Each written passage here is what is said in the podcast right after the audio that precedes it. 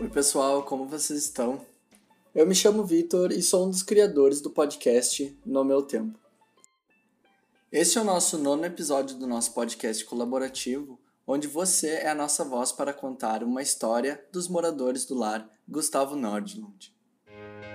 Essa é a história de José Raul Figueira.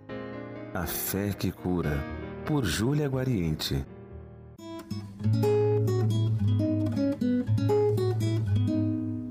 A receptividade e a boa vontade de José Raul Figueira para contar sua história chama atenção. Há pouco mais de um ano, José, aos 79 anos, sofreu um acidente vascular cerebral, um AVC. Mas seu José não desiste, pois sua fé o manteve vivo e ele está sempre próximo de Deus. Após o surgimento da doença, sua vida mudou. Antes morava com a sua esposa Doralice em sua casa em Porto Alegre. Agora, José tem que lidar diariamente com sua nova morada no asilo Gustavo Nordlund. Seus filhos e netos o acompanham e o ajudam dentro e fora da casa. Até hoje, eles visitam o pai e às vezes o levam para passear. Mas eu não desanimei com toda a batalha e, graças a Deus, tenho o resto da família, diz José emocionado. José relembra o seu passado como um rapaz sempre ativo Trabalhou desde os 20 anos como pedreiro e somente se aposentou aos 60 anos.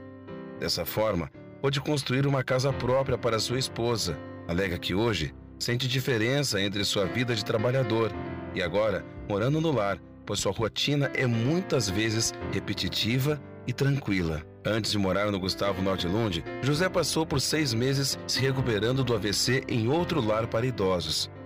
Agora, completando seis meses no lar atual, ele pôde sentir melhoras em sua saúde. Após diversas sessões de fisioterapia, os movimentos do lado esquerdo voltaram, assim como uma maior independência.